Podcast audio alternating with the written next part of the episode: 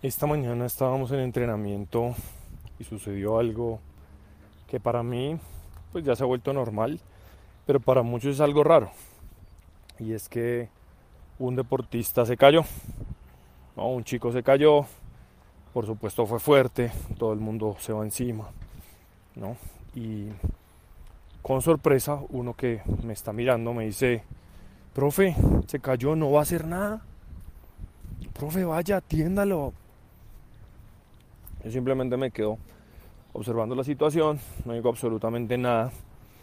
Y esta es una de las situaciones más comunes del deporte. En la mayoría de deportes van a haber caídas. Esto es algo normal.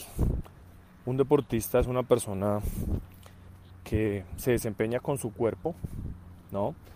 Distinto a, no sé, un abogado, un médico, alguna otra persona que, que se dedica a otra actividad y que depende es de su de su intelecto únicamente, ¿no? Inclusive pueden estar sentados frente a un computador todo el día.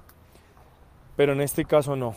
Y entonces va a ser inevitable que en un punto te caigas. Y de cómo lo gestiones va a depender muchas cosas en tu futuro. Tú dirás, pero ¿cómo, profe? ¿Una simple caída? Sí, una simple caída. Te digo por qué. Cada vez que te caes va a ocurrir algo con tu entorno, ¿no?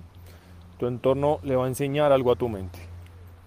Entonces, si ocurre una caída y todo el mundo corre a auxiliarte, pobrecito, le va a pasar algo, no, no puede ser, se va a perder del próximo partido, va a quedar por fuera de la competencia, quedó eliminado, ¿no? No pudo continuar y no pudo finalizar la carrera. Lo que sea, cuando se abalanzan encima tuyo con este tipo de comentarios, encima muchas veces algo que pasa y y es cierto, y lo vivo también todos los días, los padres de familia van a tener la tendencia a tus seres queridos a ir encima y decir qué pasó, ¿no? Es un instinto humano normal de protección a nuestros seres queridos.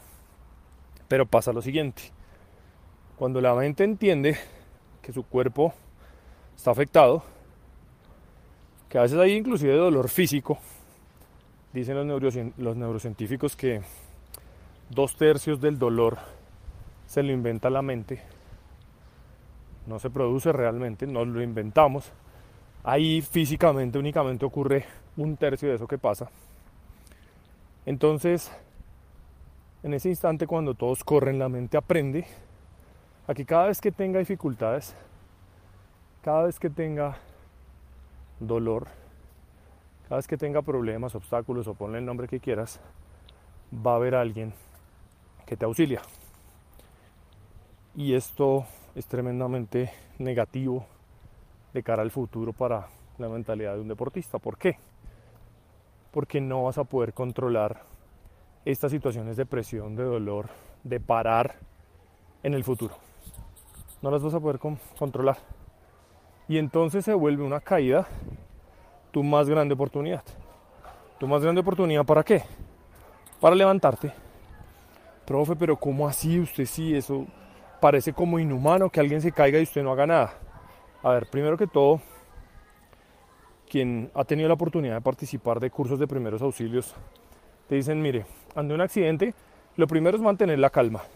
Así que el pánico, irse encima de un deportista y todo esto, antes puede atentar contra la vida de la persona. ¿Qué hay que hacer? Hay que simplemente revisar tres cosas. Primera cosa, que haya conciencia. Es decir, que la persona esté consciente, responda. Por eso yo a lo lejos miro si la persona inclusive está hablando. La mayoría de veces está hablando, hasta se sonríe o hace caras producto del dolor. Lo segundo, que haya respiración.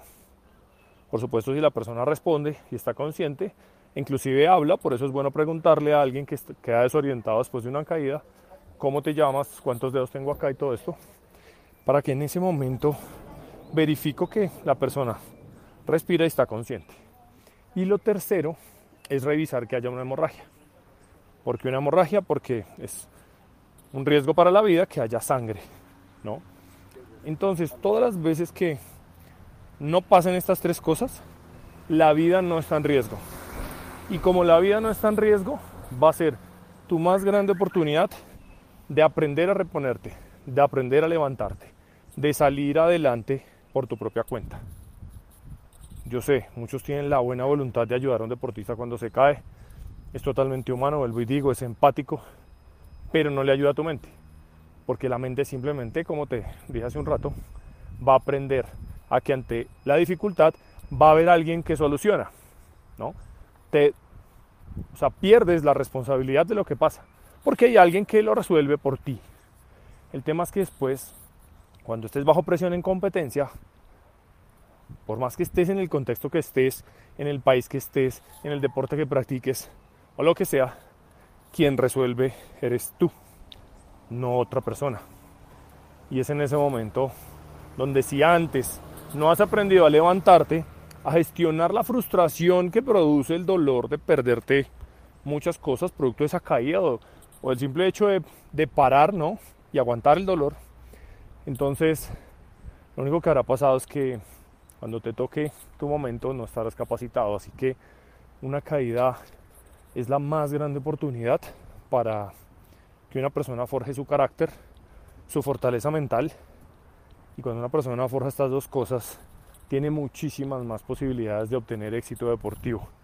Recuerda una cosa, una de las cosas que va a limitar el éxito deportivo es que ante las caídas no puedas continuar. Muchos no alcanzarán el éxito se sentirán frustrados y abandonarán. Es exactamente lo mismo para la mente que cuando te caes. Experimentas dolor, la diferencia es que en un caso es físico y en el otro es mental, pero experimentas dolor, vas a tener la tendencia a sentirte incómodo, vas a tener la tendencia a abandonar. Así que la próxima vez que tengas una caída, simplemente respira, verifica que tu vida no está en peligro y párate párate, no te lamentes, no te victimices, no pienses por qué a mí, porque en este momento, justo cuando mejor me estaba yendo, no, simplemente párate. Y si eres un padre de familia o un entrenador que me escucha, que ve una caída, respira profundo, chequea que la vida no está en riesgo y si la vida no está en riesgo, hazte a un lado. Simplemente deja y permite que este deportista, que este ser humano aprenda lo que es levantarse. Será el favor más grande que le vas a hacer en su vida camino al éxito deportivo. Muchísimas gracias por escuchar este podcast y usar mis experiencias como una herramienta. Ten presente que el desafío de experimentar todo esto por tu propia cuenta está en tus manos, porque será en ese momento cuando te des la oportunidad de ser el cambio que te gustaría ver en el mundo y en el deporte. Si lo que escuchaste tuvo valor para ti como deportista, entrenador, árbitro, padre de familia, directivo, como ser humano, Estaría muy agradecido si te suscribes a este podcast o lo compartes con alguien a quien pueda servirle esta información, para que transformando nuestra mentalidad podamos construir la nueva era del deporte. Te espero en un próximo episodio.